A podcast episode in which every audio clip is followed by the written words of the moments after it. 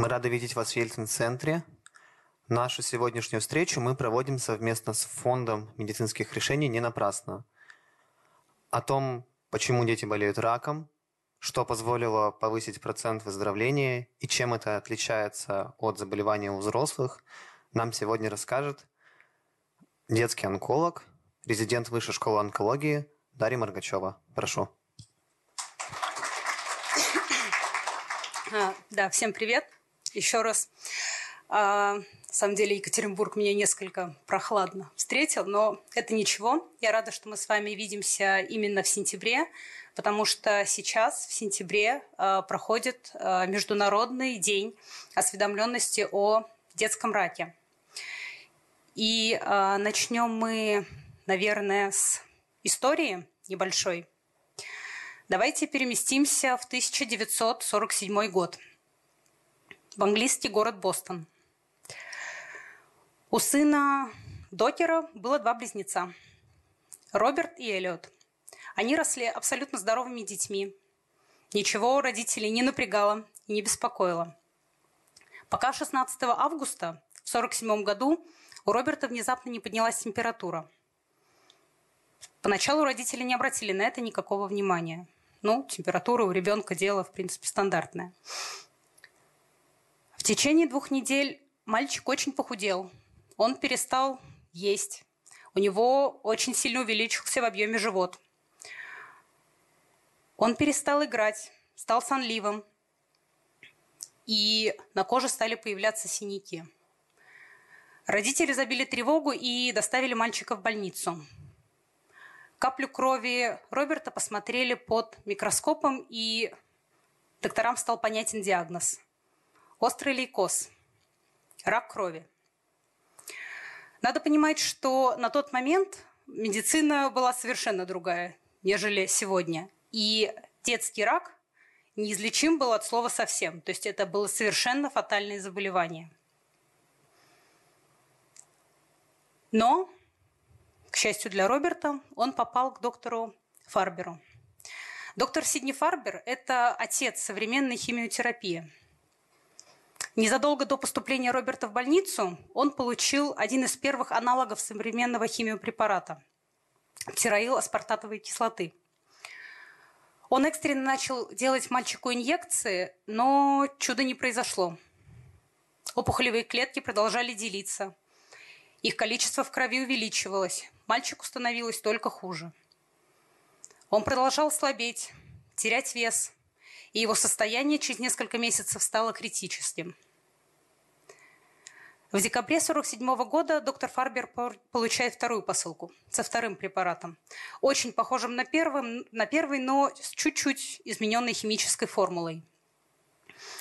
А, этот препарат – аналог современного метатриксата. Это очень распространенный препарат э, в детской онкологии. Мы его очень широко используем. И от безысходности доктор начал экстренно делать инъекции этого лекарства. И результат превзошел все его ожидания. Клетки, которые росли в крови с геометрической прогрессией, вышли на плато, а затем их количество стало уменьшаться.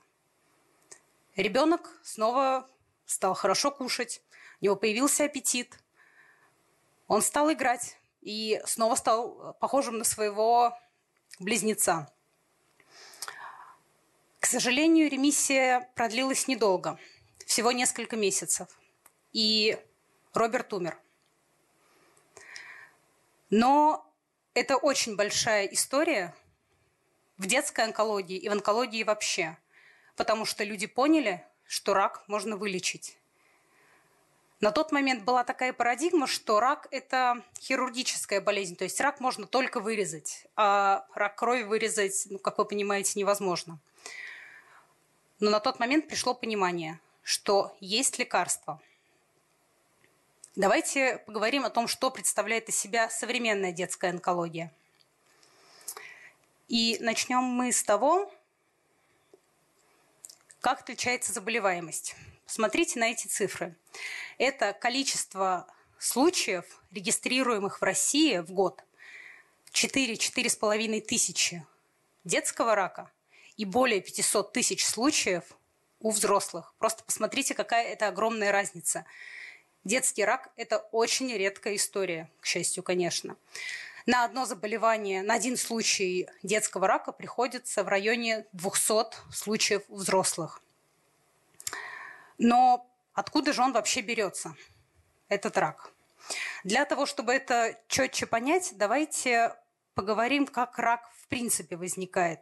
Мы не будем очень сильно углубляться, потому что иначе нам нужно будет три лекции, чтобы поговорить про онкогенез. Но если говорить базово, то наш организм состоит из клеток, из маленьких кирпичиков, то есть такая самая маленькая единица строения. По последним подсчетам, их что-то вроде 37 триллионов в нашем организме. Все клетки подчиняются определенным биологическим законам. Они растут, делятся и затем умирают. Ну, конечно, каждая клетка также выполняет какую-то определенную функцию. Для того, чтобы клетка понимала, как ей жить и как ей работать, ей нужна какая-то инструкция. И эта инструкция является ДНК, наш, наш генетический материал. ДНК может повреждаться. Это может происходить спонтанно, поскольку деление клетки и копирование ДНК процесс очень сложный, очень трудоемкий, и, конечно, там возникают ошибки. Либо ДНК может повреждаться под действием каких-то неблагоприятных факторов. К ним могут относиться алкоголь, табачный дым, ионизирующее излучение, какие-то длительные вирусные инфекции. А, это все тоже может повреждать ДНК. Что происходит в норме? Клетка с поврежденной ДНК распознается нашей иммунной системой и уничтожается. Но бывает так, что клетки учатся прятаться от иммунной системы, и она их не распознает.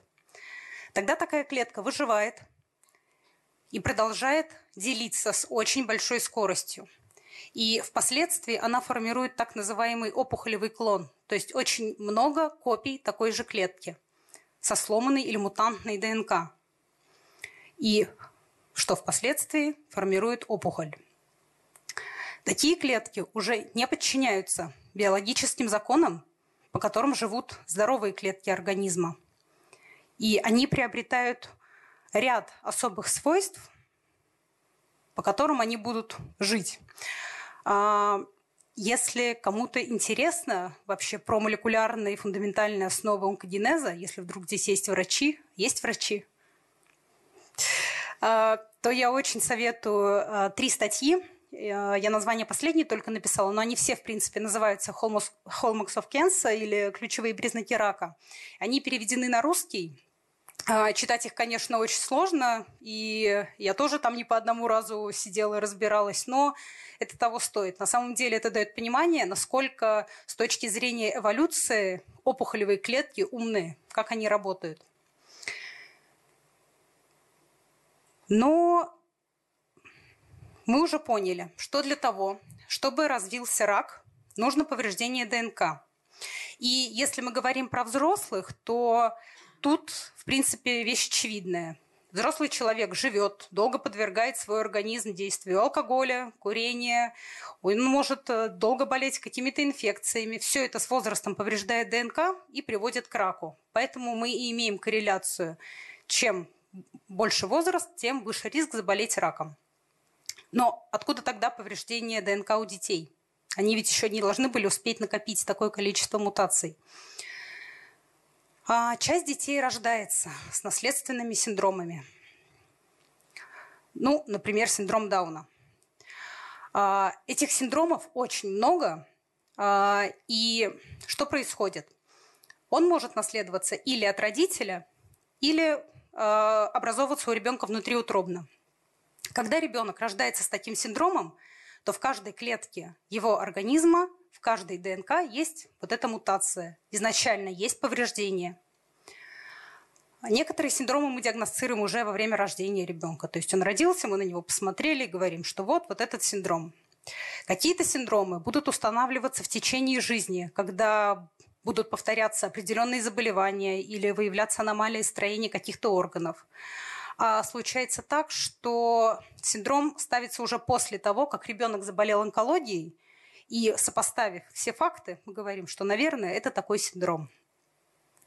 Так вот, эти синдромы, они не означают, что у ребенка 100% будет рак, но они очень повышают эту вероятность. И для каждого синдрома а, характерен свой спектр опухолей.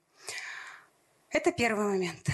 Второе. Дети, которые уже когда-то получали лечение от рака, могут заболеть им повторно. Например, три года ребенок заболевает острым лейкозом, получает химиотерапию, получает лучевую терапию, в том числе на область головного мозга. А в 16 лет такой ребенок заболевает высокозлокачественной глиомой, опухолью головного мозга. Это вторичная опухоль. И у детей, которые в детстве уже получили лечение от рака, риск повторный, риск вообще опухоли в течение жизни в пять раз выше, чем в популяции. То есть наше лечение, оно как бы тоже не бесследно проходит. А, также определены некоторые факторы, а, которые теоретически могут увеличивать риск онкологии у ребенка, но это такой достаточно маленький процент. Это если мать во время беременности подвергалась каким-то неблагоприятным факторам. Самый установленный – это курение во время беременности. Вот это прям четко коррелирует, и какие-то опухолевые заболевания у ребенка может впоследствии провоцировать. Для некоторых опухолей а, недоношенность может быть неблагоприятным фактором. А, и также длительно протекающие вирусные инфекции, например, а, вирусов Штейнбара, они могут приводить к онкологии. Но это все очень маленький процент. И если говорить вот так в общем, то детский рак это спорадическое, спонтанное заболевание. Оно ничем не обусловлено. Он просто почему-то возникает. Опухоли у детей с синдромами составляют только 10% от общего числа опухолей у детей. То есть там остальные практически 90% это просто случилось. Наверное, конечно, все не так просто, просто нам еще не все известно. Ученым еще это предстоит выяснить. Но какими же опухолями болеют дети? Для того, чтобы э, это понять, давайте немножко про устройство нашего тела поговорим. Э, я вот уже несколько раз сегодня употреб... употребила словосочетание детский рак, но как бы все так привыкли, у нас это на слуху, и в русской, и в зарубежной литературе все говорят э, детский рак, взрослый рак, но терминологически это не очень правильно. А, вообще, если говорить глобально, у нас опухоли могут быть доброкачественные и злокачественные. Мы сейчас про вторые. А, не любая злокачественная опухоль – это рак. У нас а, в организме есть разные типы клеток. Рак – это то заболевание, которое возникает из клеток эпителия. Эпителий – это такая тонкая выстилка, которая покрывает изнутри некоторые полые органы, протоки желез. То есть эпителий есть в полости рта, в пищеводе, в желудке, в мочевом пузыре, в протоках молочных желез, в бронхах, в общем, очень много где. И вот э, если клетки проходят злокачественную трансформацию эпителиальной, то тогда возникает рак или карцинома. У нас есть соединительная и мышечная ткань в организме. И если эти клетки становятся злокачественными, то возникают саркомы, костные или мягкотканные, соответственно. У нас есть нервная ткань. То есть у нас могут быть э, опухоли головного, спинного мозга, а также опухоли периферических нервов. И что еще специфично для детей, у них могут быть опухоли из эмбриональных клеток. Когда ребенок находится в утробе матери, у него есть такие клетки-предшественники или незрелые клетки, которые впоследствии формируют нормальные органы взрослого человека. То есть там клетки-предшественники печени, клетки-предшественники почек. И по какой-то причине у некоторых детей э, часть таких клеток сохраняется после рождения. И вот они могут дать старт как раз онкологическому заболеванию. Но не все опухоли можно потрогать, измерить, увидеть на МРТ, то есть они могут быть в форме плавающих клеток, грубо говоря. Это гемобластозы, э, лимфомы и лейкозы. Что это из себя представляет? Э, если э, иммунные клетки, иммунокомпетентные клетки становятся злокачественными, то тогда возникает лимфома грубо говоря, рак иммунной системы. Да? А иммунная система есть у нас практически везде, то есть это будет такое очень генерализованное заболевание. И могут быть лейкозы. В некоторых костях нашего скелета есть костный мозг. Костный мозг – это такая большая фабрика по производству клеток крови. Там формируются наши красные кровяные клетки, которые переносят гемоглобин, тромбоциты, которые останавливают кровотечение, и лейкоциты, которые помогают нам бороться с инфекциями.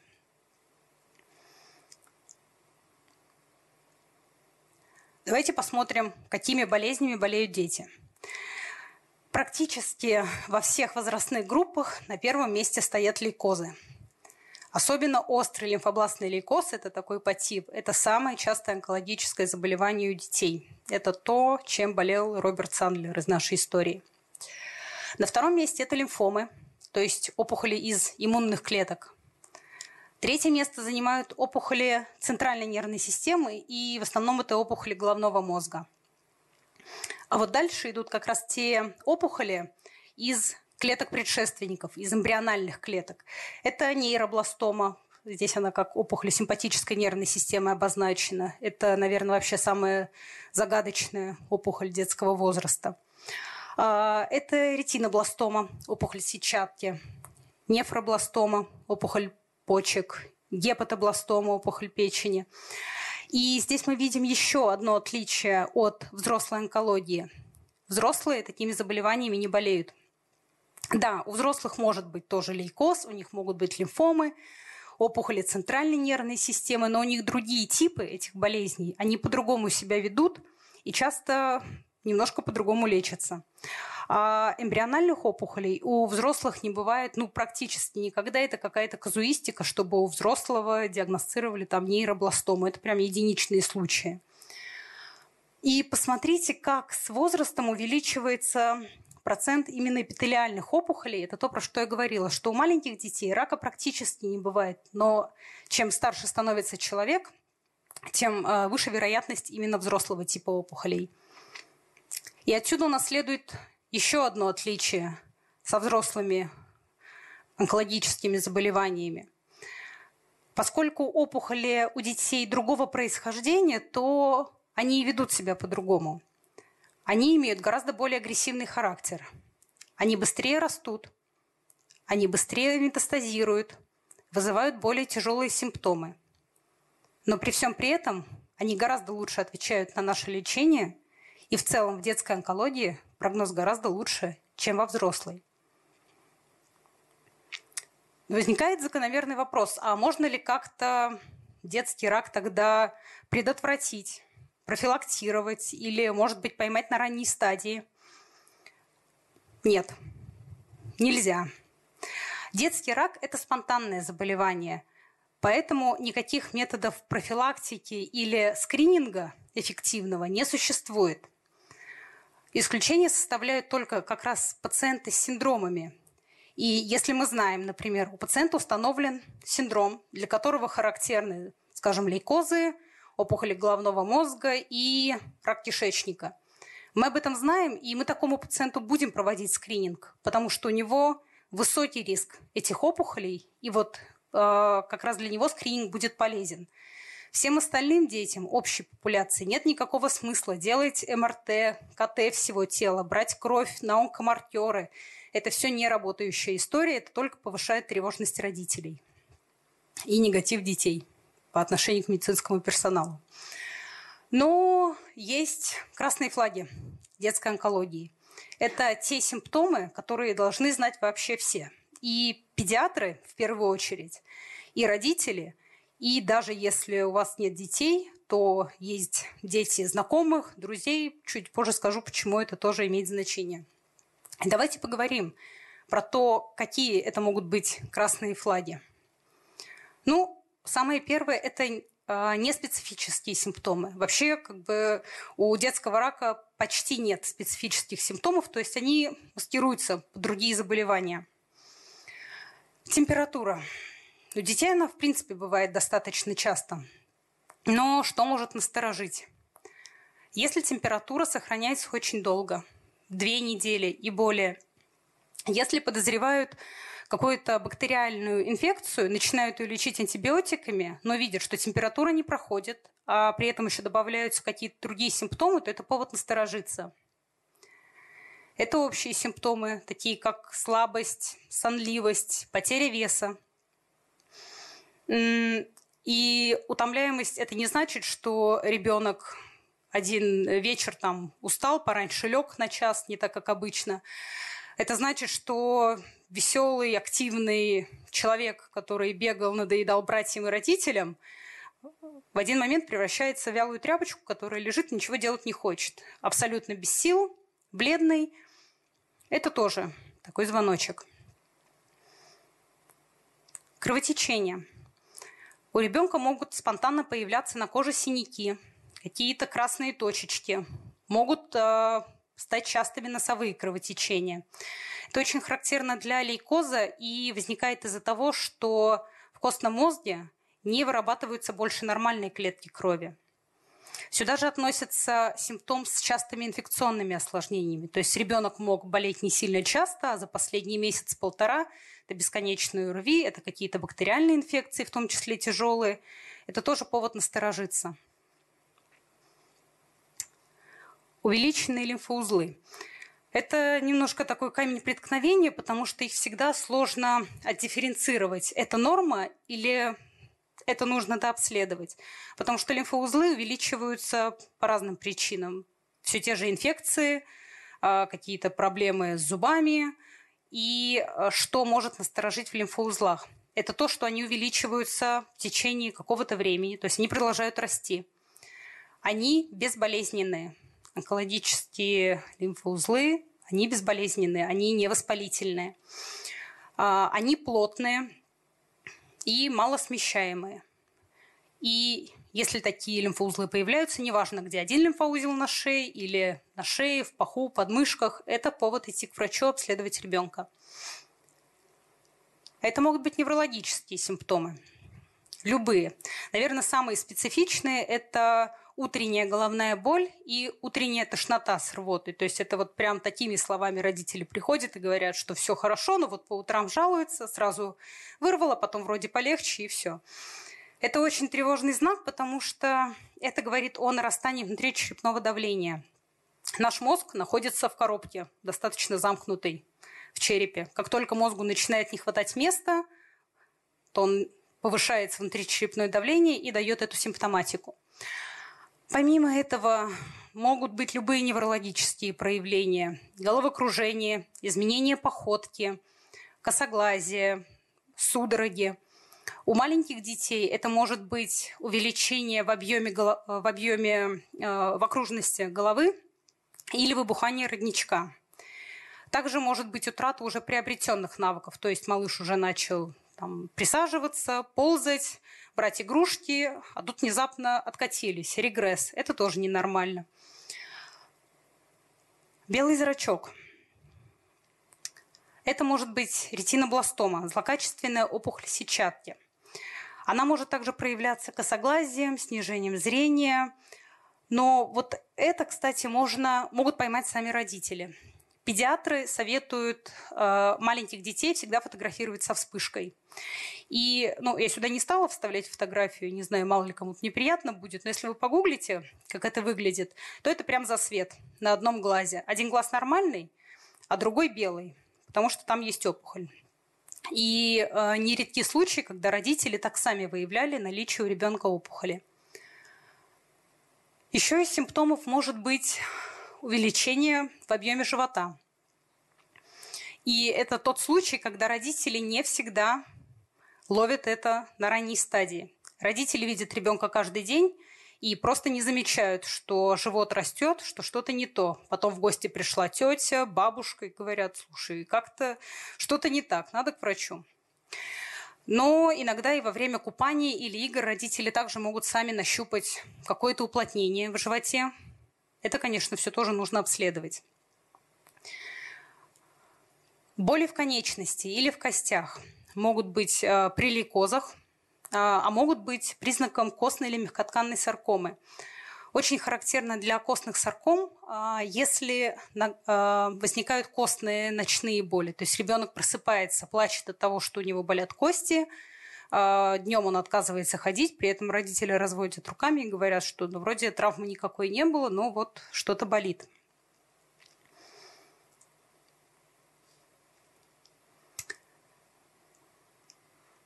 80% – это та цифра, которую, тот процент детей, которую мы сегодня можем вылечить.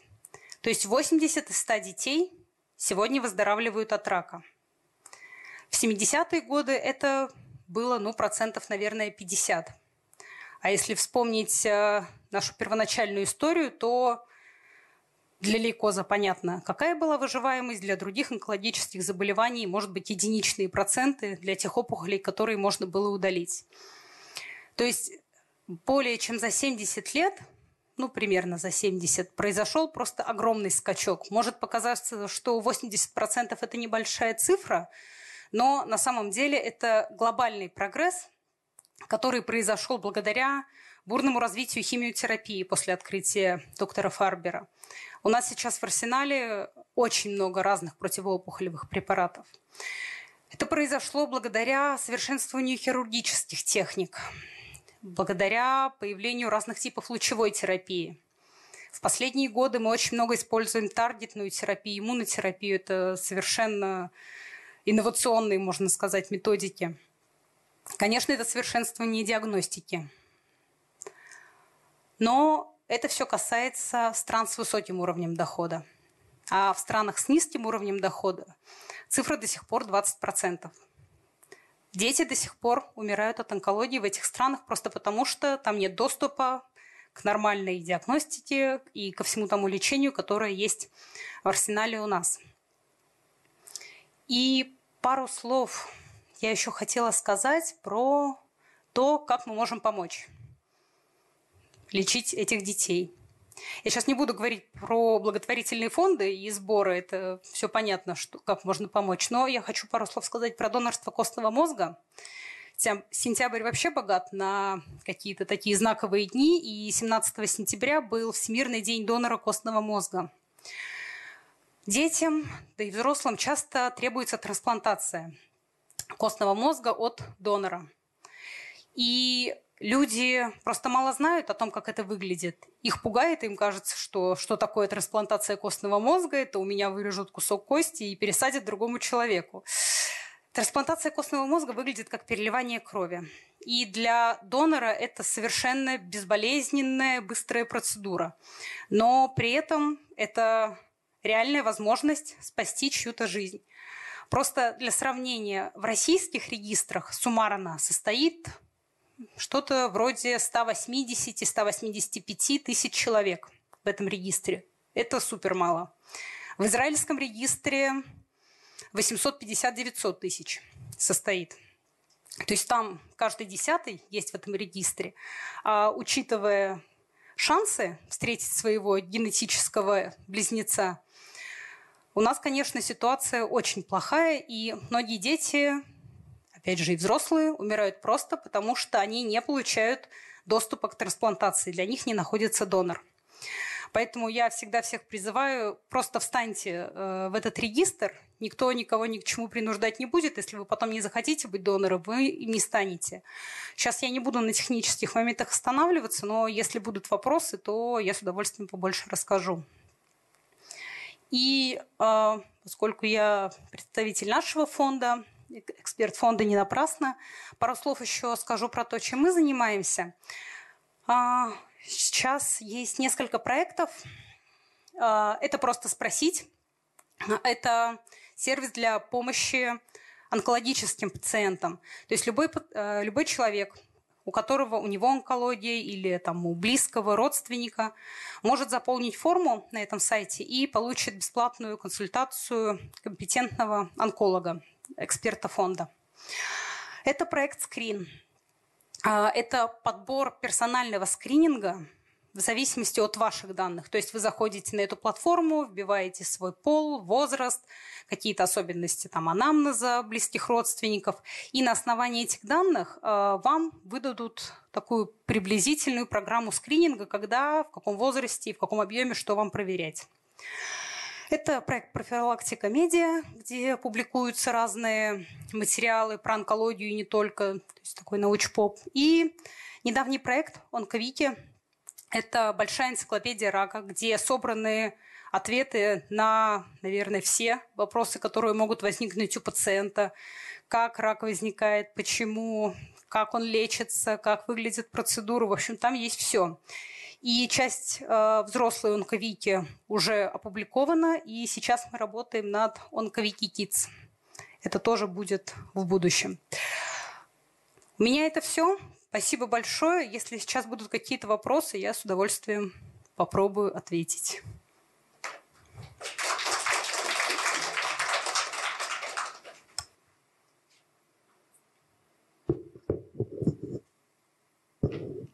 Друзья, если у вас есть вопросы, задавайте их, пожалуйста, в микрофон, потому что у нас ведется запись встречи.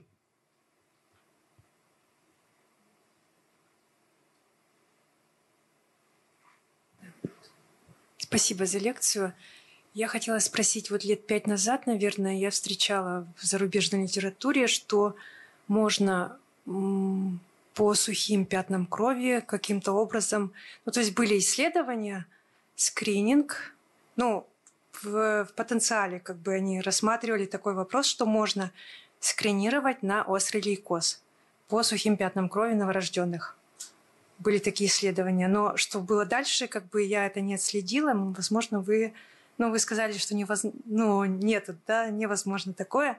То есть и таких исследований больше не ведется? Или как бы вы просто... Ну, я вам честно скажу, я прицельно такие исследования не искала, но как бы, вопрос скрининга я в принципе изучала по детскому mm-hmm. раку, и это не является методом скрининга, потому что э, метод скрининга лейкоза – это просто микроскопия крови, по большому счету. Ну, там какие-то генетические, я так поняла, изменения. Пытались выделить ДНК из сухих пятен крови и какие-то маркеры это не Возможно. получится, потому что ДНК надо выделять из опухолевых клеток. Если опухолевые клетки в совсем небольшом проценте есть угу. в крови, то, то вряд ли попадет ДНК именно опухолевой клетки. Высок риск того, что туда попадет нормальная угу. клетка.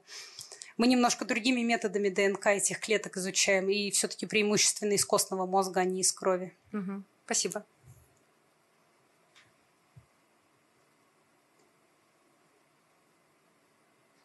А, здравствуйте. У меня, знаете, какой вопрос? Я а, посмотрел интервью Тинькова. Он там рассказывал, как он, собственно, излечился от лейкемии. И э, там он упомянул такую вещь, что ему сделали курс химиотерапии, это ему помогло, наступила ремиссия. И потом доктор дал ему право выбора, э, делать пересадку костного мозга или нет. В этой связи э, вопрос, всегда ли это необходимо? И вот чтобы стать все-таки донором, есть ли какие-то ограничения? Например, может быть, тот же самый, вы сказали, Эпштейн-бар или что-то еще, если у человека есть в крови, он ведь может потом передаться, я так понимаю, от донора к а, тому, кому нужен костный мозг. И, ну, совсем дилетантский вопрос. Расскажите, пожалуйста, что такое таргетная терапия еще? Спасибо. А по поводу Тинькова и его лечения. Я, наверное, немножко некомпетентна во взрослых лейкозах. Я только знаю, что у них прогноз и э, ответ на терапию у пациентов взрослых, с которые болеют лейкозом, он хуже. Но э, такой вариант возможен, потому что это зависит от типа лейкоза. То есть можно провести химиотерапию, вот. И э, я, честно говоря, даже не знаю, какой у него тип был. Может быть, там можно было продолжить пить э, таргетные препараты и долго на них как бы находиться, там, не знаю, 5-10 лет и так далее. Такие истории есть. Вот. Либо, сдел... Либо попробовать излечиться полностью, то есть заменить костный мозг на новый. По поводу того, э, какие есть ограничения. Э, на самом деле можно зайти вот на сайт э, регистра доноров имени Васи Перевозчикова. И э, там все это очень четко прописано, но э, базово противопоказания те же самые, что для донорства крови. Э, и если мы говорим про инфекции, то это, конечно, ВИЧ-гепатиты. Это будут противопоказания. Эпштейн-Бар не смотрят, смотрят обязательно ЦМВ, цитомегаловирусную инфекцию. Вот. Но это не противопоказание, это уже для нас потом, как для докторов, имеет значение, как бы какого донора мы выбираем. Нам просто надо знать статус пациента, болеет он этой инфекцией или нет. По поводу таргетных препаратов. Химиотерапия, она действует на весь организм человека. То есть, если мы ввели химиопрепарат, он больше всего подействует на быстроделящиеся клетки, к которым опухолевые относятся, но при этом побочкой затронет те клетки, которые в нашем организме сами по себе быстро делятся. Это клетки кожи, э, волос, ну, волосяные луковицы, клетки эпителия. Все это пострадает. Таргетная терапия действует немножко по-другому. А, та статья, которую я показывала про ключевые, ключевые признаки рака, она говорит о том, что в опухолевых клетках выявляются особые изменения. Например, в некоторых клетках может вырабатываться очень много какого-то особого белка. Мы об этом знаем и создаем препарат, который нацелен на этот белок. И тогда таблетка будет действовать уже не на весь организм, а она прицельно ищет те клетки, которые имеют в избытке этот белок и уничтожает их. То есть вот это суть э, таргетной терапии. Ну, от английского таргет мишень мы как бы стараемся все-таки прицельно уничтожить, но от побочных эффектов, а, эффектов это не всегда избавляет.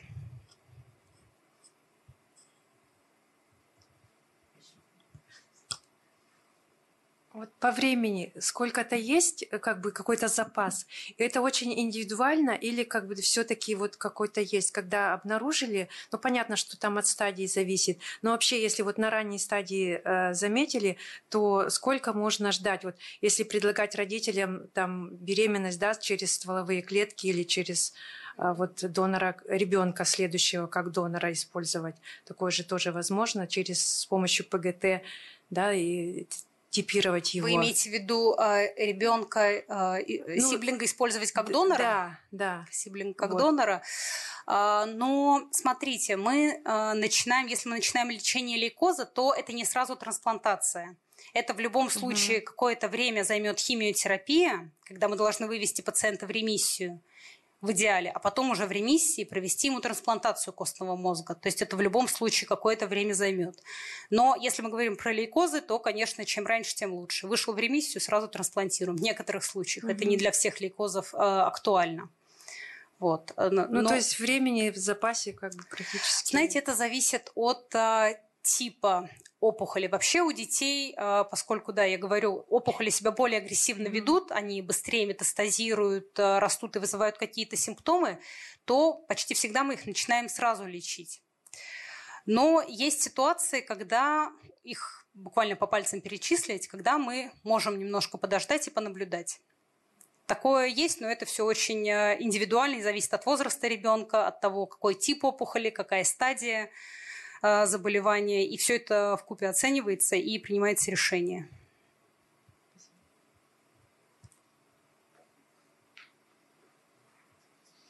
Здравствуйте. Вы говорили о том, что симптомы, которые можно увидеть у ребенка, которые могут быть признаками заболевания.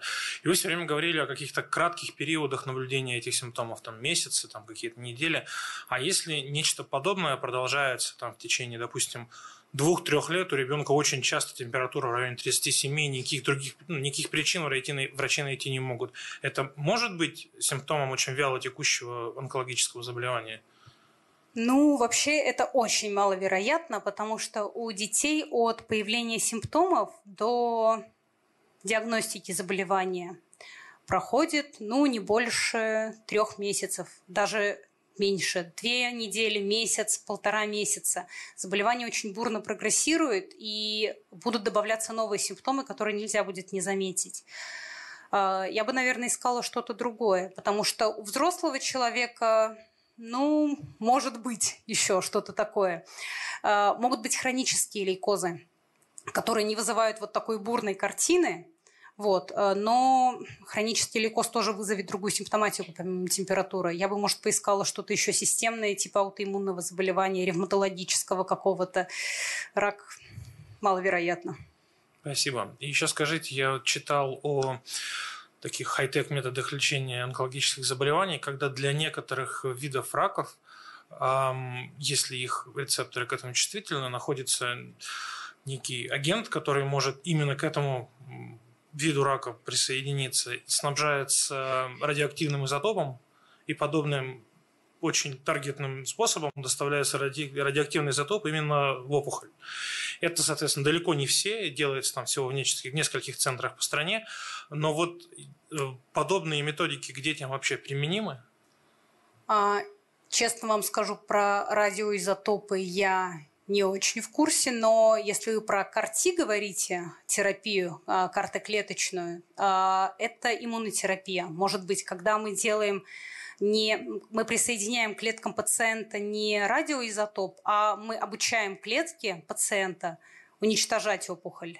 Такое проводится, а про радиоизотопы не знаю. Ну, нет, я все-таки не про это. Ладно, спасибо.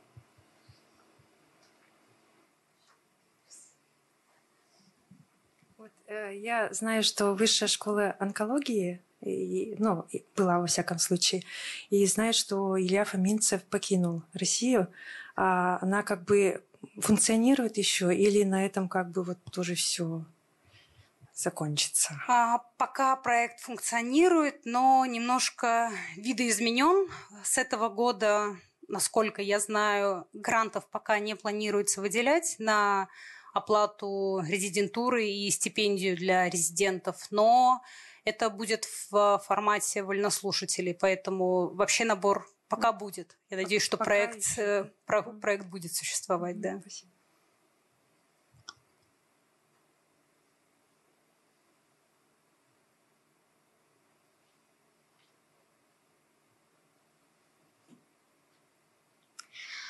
Вы рассказали про то, как, соответственно, родители могут диагностировать. И мы понимаем, что это достаточно такие общие симптомы, которые подходят к большинству количеству заболеваний. Исходя из этого, Стоит ли родителям все-таки что-то предпринимать, как-то обследовать? Ну, вы, конечно же, сказали, что вообще нет. Ну, то есть э, родителям все равно этот ответ эм, в большинстве случаев не поможет, и они хотят что-нибудь, еще как-нибудь, вот что-то еще. Может быть, или все нет? Нет. А, я говорю, это только повысит тревожность, потому что а, если долго кого-то обследовать, то можно что-то найти. Но тут уже будет вопрос гипердиагностики и а, ненужных манипуляций инвазивных, ненужного лечения. Поэтому я бы, наверное, рекомендовала помнить о цифрах все-таки заболеваемости, что это, ну, это очень редкая история, правда. А, это звучит страшно для родителей, это не всегда понятно, как это так, почему давайте обследуем, давайте проведем скрининг, но нет, на сегодня ничего такого. А тогда, исходя из этого вопрос, если родители ничего не заметили, и, соответственно, ну вот ребенок просто заболел, а, приш, пришли к доктору, и может ли доктор, исходя из этого, что-то, соответственно, заметить, либо наоборот не заметить? И если он не заметил, то как бы тогда э, то, что вы ответили, болезнь вроде как быстро прогрессирует, и мы поймем. То есть вот таким вот только образом, верно? Э, спасибо за вопрос. Я на самом деле хотела да, на этом сакцентироваться, что э, это вопрос о том, что педиатры должны быть супер внимательными. Потому что э, очень часто происходит так, что родители обращают на что-то внимание. Они приходят к одному доктору, ко второму и говорят, посмотрите, нас вот это беспокоит. Говорят, у вас там ОРВИ, у вас там кишечная инфекция, идите гуляйте. Приходят к третьему, говорят, да ничего страшного, здоровый ребенок, что вы прицепились. И это бесконечная история по кругу, а через полтора месяца он э, в реанимации с, э, с острым лейкозом оказывается. Вот, поэтому э, я бы советовала, наверное, педиатрам перебдеть в этом случае, сделать лишнее МРТ. Если что-то не нравится, ну, пообследуйте. Вот, посмотрите, поищите, исключите самое плохое, а потом продолжайте диагностический поиск. Благодарю.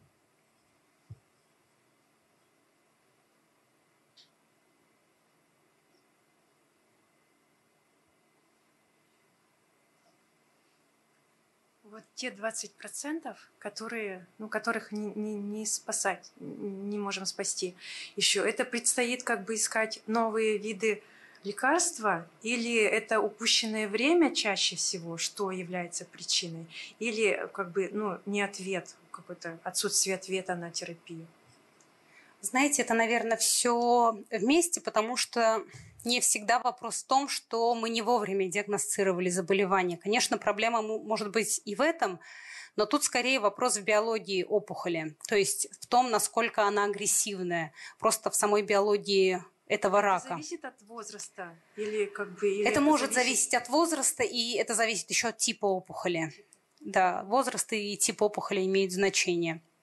А, кто-то, у кого-то возникает рецидив заболевания, и при рецидиве опухоль может уже не отвечать на те препараты, на которые она отвечала раньше, потому что происходит опухолевая эволюция. Опухоль учится, она тоже избегает действия этих препаратов. А, рецидивы, это могут быть а, заболевания, которые в принципе изначально не отвечают на терапию. Это могут быть пациенты, которые умирают от токсичности нашего лечения. Такое тоже случается. От а, острой токсичности и вопрос отдаленной токсичности, кстати, тоже очень так остро стоит в нашей специальности, потому что мы у детей не только за жизнь, но и за качество жизни боремся, а своим лечением мы очень хорошо здоровье подрываем, к сожалению, таким детям.